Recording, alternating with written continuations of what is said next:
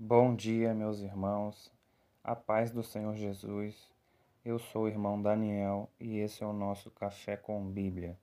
E o texto para a nossa meditação hoje está em Mateus, capítulo 6, versículo 27. Quem de vocês, por mais que se preocupe, pode acrescentar uma hora que seja à sua vida? Irmãos, a preocupação de nada vai fazer diferença na nossa vida. O que tem nos preocupado? Qual é a nossa necessidade nesse momento?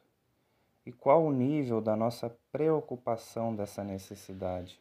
O quanto estamos ansiosos por aquilo que precisamos? O quanto estamos ansiosos por aquilo que necessitamos?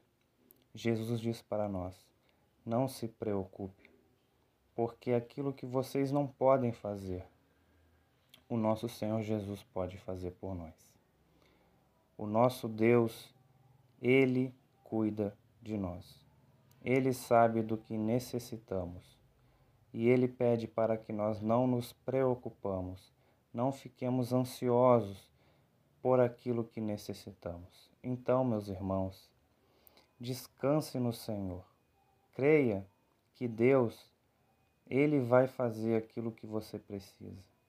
Ele vai fazer aquilo que você necessita. Entrega nas mãos do Senhor a sua vida. Espera nele. Descansa nele. Deixe todo o fardo da preocupação no Senhor. Deixe que o Senhor trabalhe por ti. Entrega o teu caminho ao Senhor. Confia nele e o mais ele fará. Amém.